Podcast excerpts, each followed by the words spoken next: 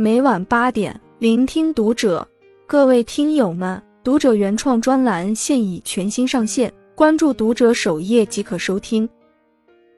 今晚读者君给大家分享的文章来自作者找哥。一个人去别人家里带着三样东西，就是低情商的表现。在人际交往中，我们经常会需要到别人家里做客，而去别人家的很多细节，体现了一个人的情商高低。情商高的人。不仅会受到主人的欢迎，还能让整个氛围更加融洽、轻松。反之，如果情商较低，不仅会让主人感到不舒服，还会让整个氛围变得尴尬。古语有云：“不学礼，无以立。”去他人家中做客，就要有礼有节。下面这三种常常不被欢迎的做客方式，希望你能避免，否则再好的朋友也会慢慢疏远。一。带着熊孩子去别人家里，有些家长喜欢带着自己的孩子去别人家里做客，想让孩子多认识一些朋友，增加社交经验。然而，孩子们的天性是活泼好动，对于陌生环境充满好奇。如果孩子没有得到正确的引导和管教，就会给别人家里带来不必要的麻烦。例如，有的孩子会乱翻别人家的东西。有的会大吵大闹，甚至有的会故意损坏主人的物品，这些都是非常不礼貌的行为，会让主人感到很不舒服。此外，孩子们的喧闹声和嘈杂声也可能会打扰到主人，因此，在带孩子们去别人家做客时，父母应该事先教育孩子们一些基本的礼仪和规矩，告诉他们要尊重主人的物品和空间，不要随意破坏或扰乱主人。只有这样。才能让孩子去别人家做客时成为小天使，而不是小恶魔。二，带着成见去别人家里。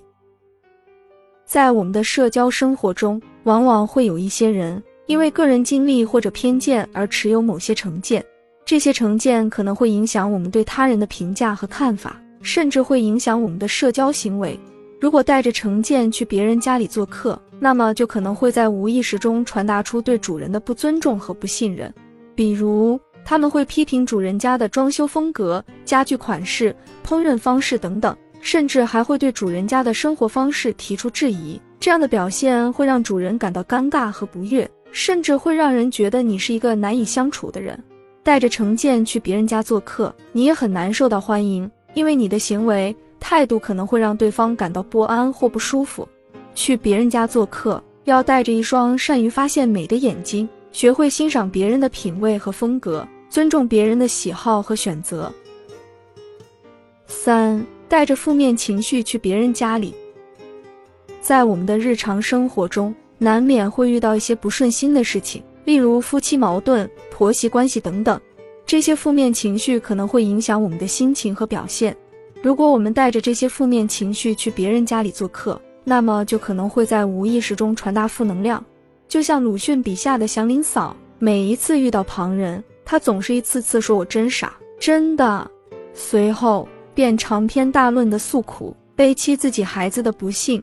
刚开始，人们对她十分同情，但因为她一次次的倾诉，最后得到的是大家的冷漠。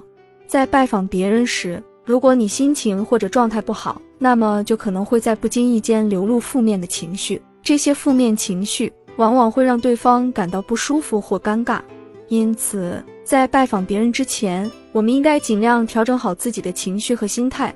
如果你感到心情不好或者情绪不稳定，可以尝试通过一些方法来缓解负面情绪。在与主人交流时，应该尽量展现出真诚和热情，让主人感受到你的友善和关心。在我们的社交生活中，去别人家里做客是一种常见的社交活动，在拜访别人时，我们不仅要带合适的礼物，还要注意自己的言行举止和情绪表达，以真诚和友善的心态去面对主人和他们的家人。情商高的人懂得如何让别人感到舒适和尊重，而情商低的人却往往会让人感到尴尬和不适。在交往中，我们应该尊重对方的意愿，保持开放的心态。同时，也要有一个积极乐观的心态，传递正能量和温暖给身边的人。只有这样，我们才能在社会交往中游刃有余，建立起属于自己的良好人际关系。关注读者，感恩遇见。